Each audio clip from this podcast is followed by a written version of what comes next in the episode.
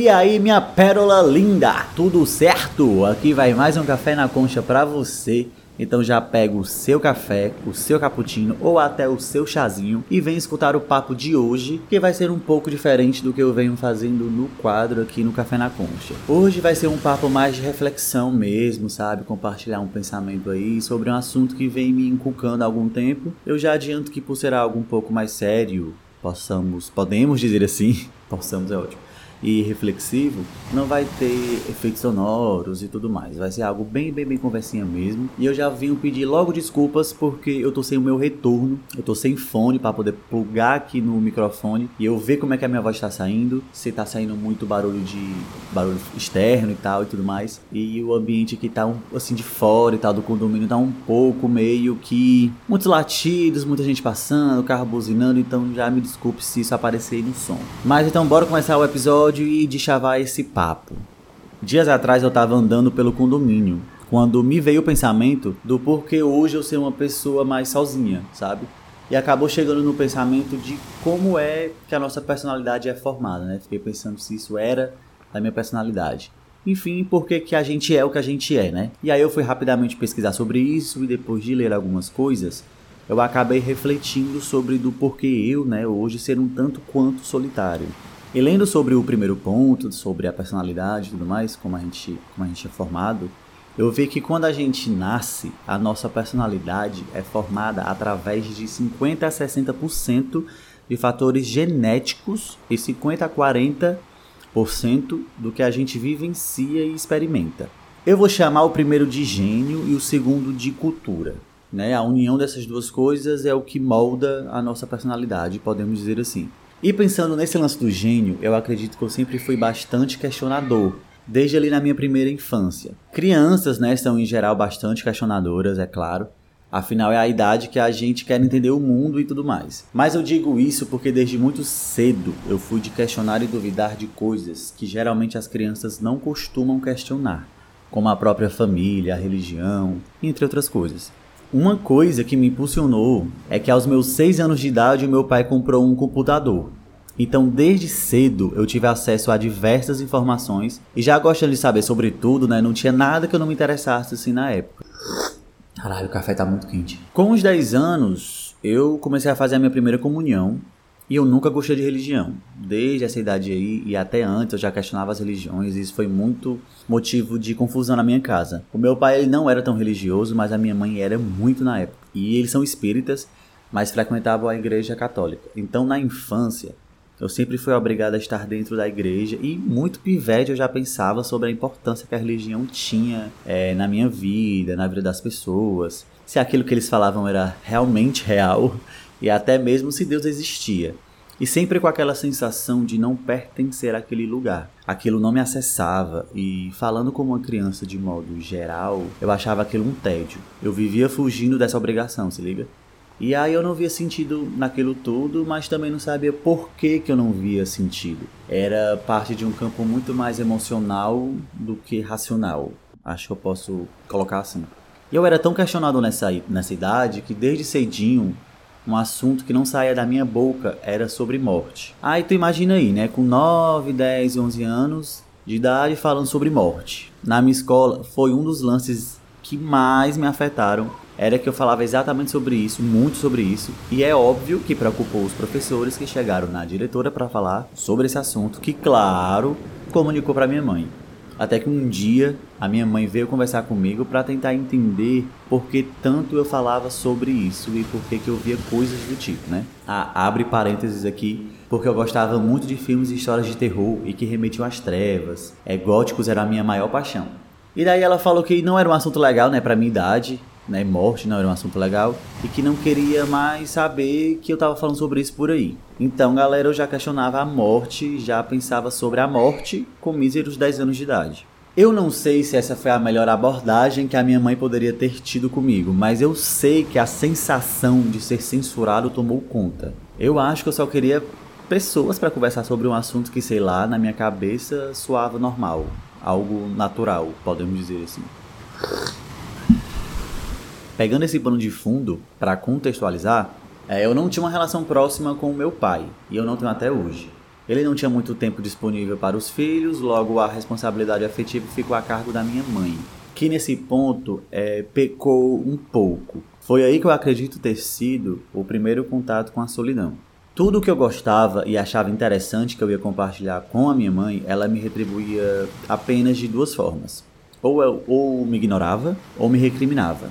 Eu cansei de ouvir a minha mãe a vida inteira falando que não tinha paciência para ver, ouvir, assistir, ler o que eu tinha para mostrar para ela ou que ela não gostava, né? Ou ela falava isso que ela não gostava, e quando não era isso, era ela pedindo para eu parar de gostar daquilo que eu gostava, porque segundo ela eu gostava de coisas feias e erradas, né? Entre aspas. Por conta disso, eu acabei procurando nas redes sociais, nos jogos e nas salas de bate-papo online uma forma de conseguir atenção, de conseguir ser ouvido, né?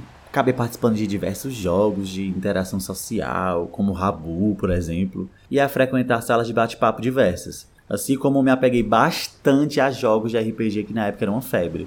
Sem contar nas comunidades do Orkut, que era o meu amor, minha paixão, assim, porque lá eu encontrava pessoas de diferentes tipos que tinham interesse nos mesmos assuntos que eu, e aí eu fui me afunilando, sabe, cada vez mais no mundo virtual, esquecendo diversas vezes da minha vida real, de estar com os meus amigos, de sair com a minha família, até mesmo de estudar também, e por aí vai. E aí eu fui me encaminhando para um processo solitário mesmo, assim. Aí com 12, 13 anos eu já não queria mais brincar, sentia que meus amigos ainda estavam numa fase, numa vibe ali que eu não tava mais. Era eu chamando eles real, assim, para sentar e conversar. E eles, tipo, ah, mano, vai, vai se fuder, caralho. A gente quer brincar, quer correr, quer brincar de garrafão, sabe? Um porra de conversar, mano, vai pra puta que pariu, pô. E eu acho que eles estavam certos. Inúmeras vezes, por exemplo, a minha mãe me pegou no quarto, me balançando na rede, olhando pro nada durante horas. E ela me perguntava o que é que eu tava fazendo e eu falava, eu estou refletindo. Tipo, a resposta dela era sempre a mesma, tipo, refletindo sobre o quê, menino? Tu só tem 12 anos, 13 anos. Tu não tem nada para pensar, não. Vai brincar, teus amigos estão brincando lá fora, deixa disso, rapaz. E aí o estar no virtual me tapou o buraco durante muito tempo, sabe? Mas quando eu desligava o computador, a sensação ruim de solidão vinha de novo. Eu não sabia lidar com o mundo real. Era chato, era solitário. E isso foi me causando uma timidez tão grande que até os meus ali 19, 20 anos eu tinha vergonha de comprar pão, de ir no mercado comprar biscoito. Eu não saía de casa sozinho, eu me sentia muito desconfortável em público. Eu pensava de uma forma tão absurda que as pessoas não queriam me ouvir, que até no simples ato de perguntar quanto é o pão, sabe? Quanto é esse biscoito, eu já achava que eu ia ser ignorado. E aí durante a minha adolescência inteira, eu me achei tão desinteressante ao ponto de achar que eu não seria escutado ou bem recebido em lugar algum. Daí vem o segundo contato com a solidão. Eu via nas artes cênicas uma possibilidade de não ser eu, quando eu lia sobre teatro e cinema, eu via ali uma brecha para escapar da realidade de ser eu, assim, sabe? Eu podia me transformar em alguém que não fosse eu, em alguém interessante, por exemplo. Eu não me sentia confortável em nenhum lugar, justamente por achar que as pessoas não queriam me ver ou me ouvir. Mas que no teatro isso seria diferente, né? Seria eu, meu corpo, meu físico, mas não seria eu, né? As pessoas iriam lá para me ver e me ouvir, de qualquer forma. E isso me encantou demais. Eu pedi muito para que meus pais me colocassem em cursos de teatro aqui na cidade, mas não deu certo. Tentaram me empurrar para informática, para inglês, para natação, e eu abandonei todos em algum tempo, assim. Eu nunca me sentia parte de nada disso e toda vez que eu voltava para o assunto teatro, sempre escutava deles que isso é coisa de vagabundo, que não ia dar certo, que eu não era capaz. E aí é aquilo, né? Já não bastava eu não ser visto nem ouvido pela minha própria família. Eu também não tinha as minhas vontades, os meus desejos validados, assim. E isso foi me consumindo, assim. Eu me afunilei ainda mais no mundo virtual. E sabe, essa, essa mistura de sensações que eu fui tendo desde muito novo me fizeram ter que lidar com uma sensação de solidão que eu nunca gostei de ter. Eu sempre gostei de estar perto de gente, de ouvir, de compartilhar tudo com as pessoas. Eu sempre curti esse lance de conversar isso era tudo que eu tinha, na verdade. Mas como tinha essa sensação de incapacidade muito frequente, eu acabei me fechando muito. Já que na vida real isso foi afastado de mim, no mundo virtual eu tinha a possibilidade de fabricar esse ambiente, sabe? Até que numa rebeldia da adolescência ali, no finalzinho da adolescência, eu decidi bater de frente com a minha família e estudei um ano inteiro, incessavelmente para o Enem e passei para teatro na UFC. Aí foi uma meta assim alcançada, porra, me senti o pica das galáxias. Eu fiquei muito feliz. A minha família, obviamente, não ficou feliz, mas eles fingiram muito bem. E daí, eu entrei na universidade e passei a ver e viver coisas assim completamente diferentes.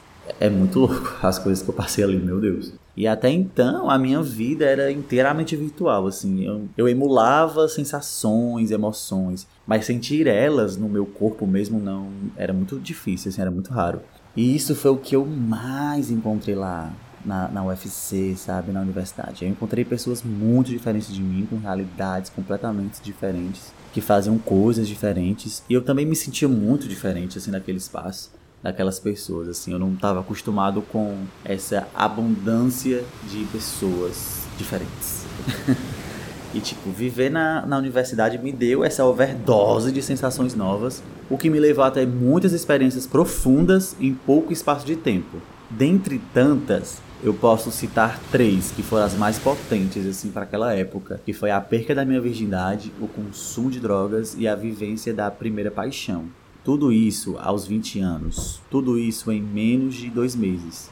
E em casa, nessa época, minha família se destruiu em um caos assim completo. E foi muito, assim, foi uma época que foi demais, foi muita coisa para minha cabeça. Talvez por isso ela foi ficando cada vez mais bugada. E daí foi acontecendo mais um processo de solidão. Eu passei alguns anos da minha vida lutando para, de alguma forma, cursar teatro e pensando ser um espaço onde eu iria me encontrar, pensando ser um espaço acolhedor, eu encontrei e acabei encontrando um espaço que, pelo menos para mim, foi o oposto disso. Na minha cabeça, as pessoas que queriam seguir no teatro, elas já eram tão massacradas pela sociedade e muitas vezes, como foi o meu caso, por suas famílias. Então eu achei que pelo menos no meio teatral as pessoas iriam se proteger bastante, que botariam fé, uns nos outros. Afinal, tá todo mundo meio que no mesmo barco. Mas a realidade que eu encontrei foi outra. Eu encontrei um ambiente tóxico, onde os egos eram extremamente inflados, que se via-se uma necessidade idiota de diminuir o outro para poder se colocar em destaque, sabe? Isso me gerou muita frustração. Não só em mim, mas muita gente por lá. Assim, eu não sou o único que fala sobre isso, não. Mas é, hoje eu até entendo o porquê da cena teatral ser assim. Afinal de contas, é tipo, é, é, tão difícil, mas tão difícil conquistar alguma coisa verdadeiramente útil e grande nesse meio, que tal hora o único caminho que a maioria enxerga assim seja de pisar, excluir, sei lá, para poder se sobressair, chamar mais atenção. Meio que para quanto menos menos gente, menos pessoas assim, né, sobrar, até que você seja a única opção é melhor, sabe? E aí é uma pena que seja assim, mas foi o que me chegou durante esse tempo que eu passei cursando teatro, mais precisamente dentro de uma universidade. E daí você pensa, né? Eu que já era tímido, passei a vida inteira praticamente me sentindo invisível, a própria família não tinha interesse pessoal nas minhas questões. Eu já cresci me achando completamente desinteressante. Chego ali na, no início da fase adulta e eu entro no teatro esperando, desejando, sonhando ser acolhido, ser lapidado, modificado, quando na realidade eu acabei sendo. É, não sei. Eu ainda não sei essa palavra, mas como eu me sinto. Mas eu, é algo entre o excluído, entre o maltratado, entre o. Não sei, é algo que. É por aí. Eu sei que me causou muitas inseguranças que eu ainda sigo tentando trabalhar em mim, mas eu já tenho melhorado bastante, graças. Mais uma vez eu tava me sentindo no lugar errado. Então a sensação de não pertencimento tomou conta novamente, e quanto mais os semestres avançavam, mais isso piorava. Chegou a pandemia, deixando o mundo solitário, então eu desisti de continuar no curso de teatro. E isso mexeu tão forte comigo que hoje é difícil encontrar, por exemplo, alguma obra artística que me faça sentir algo. Tudo que é feito meio que na base da ficção hoje em dia me cansa. Para uma obra me acessar forte hoje, assim, precisa ter como base a realidade. Eu me tornei sedento, assim, pelo que é real, crível, bruto, orgânico, sabe? Porque, tipo, acho que eu passei tanto tempo nesse mundo virtual, sonhador, de expectativas, e quando eu fui ver na realidade que a realidade era outra, eu acabei, assim, me focando, me abraçando mais com a realidade, assim, porque foi doloroso esse processo de aceitação, acho que é mais ou menos isso que eu posso falar. Por isso, atualmente, o que mais me cativa hoje são documentários, podcasts ou filmes bio biográficos, né? Ou que retratem fielmente algo que aconteceu aqui no nosso cotidiano, sem muito espaço ali para ficção. Eu sou muito apegado em música, até porque grande parte das músicas são feitas pensando em situações, emoções que você sente, que todo mundo sente e tal. Então eu acho que música é um lance que não dá para se desgrudar, né?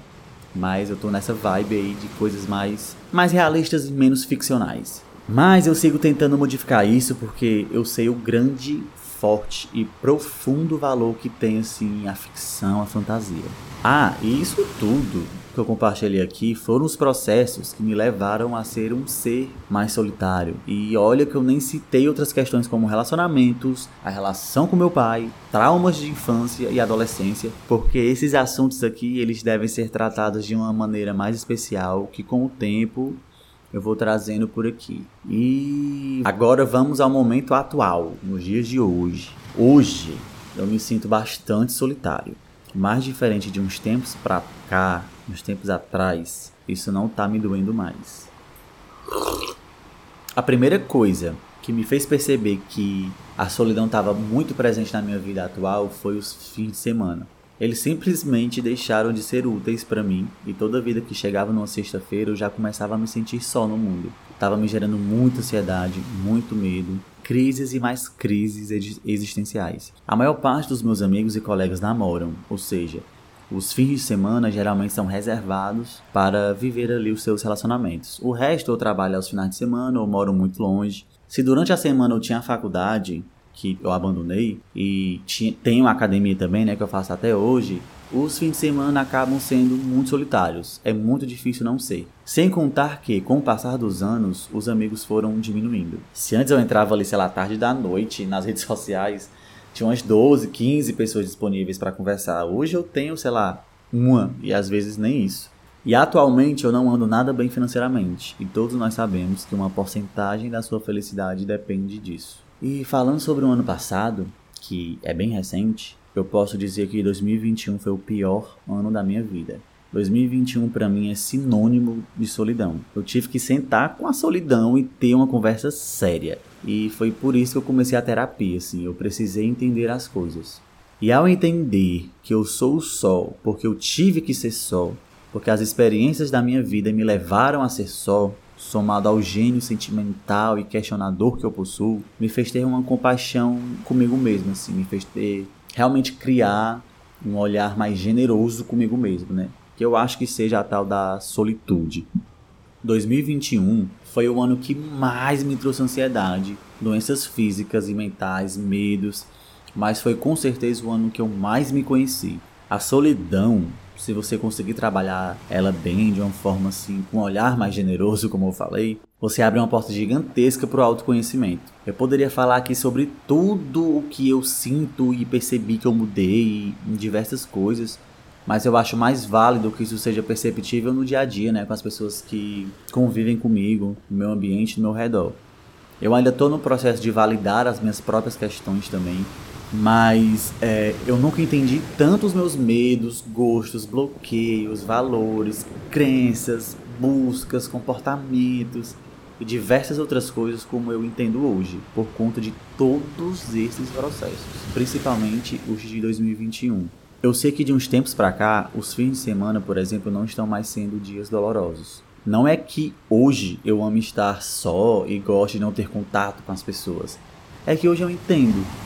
Eu entendo que eu tô nesse lugar hoje porque a vida, as experiências que eu fui tendo nessa caminhada me fizeram ser só e coube a mim encontrar algum tipo de realização e conforto no meio disso tudo, sabe? E hoje eu me sinto bem ao estar só. Eu sei que quando eu estiver só, eu não preciso me angustiar, se liga? A criança que sente necessidade de ser vista e ouvida ainda existe aqui e ela nunca vai sumir.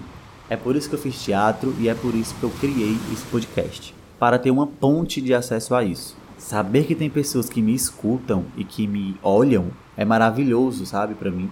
E não necessariamente eu preciso estar acompanhado delas para isso. Você que curte o meu trabalho aqui no podcast, que comenta, compartilha, me dá uma dica, fala para mim sobre algum episódio, você tá fazendo esse papel, você tá suprindo isso. Você é um grande objeto transformador de solidão em solitude na minha vida e eu agradeço demais por isso. E hoje eu tento o máximo que eu posso me agradar, sabe? E é tipo em pequenos detalhes diários mesmo, assim, como um bom banho, por exemplo, uma boa alimentação, é, consumir conteúdo que de alguma forma eu sinto que me acrescenta, enfim.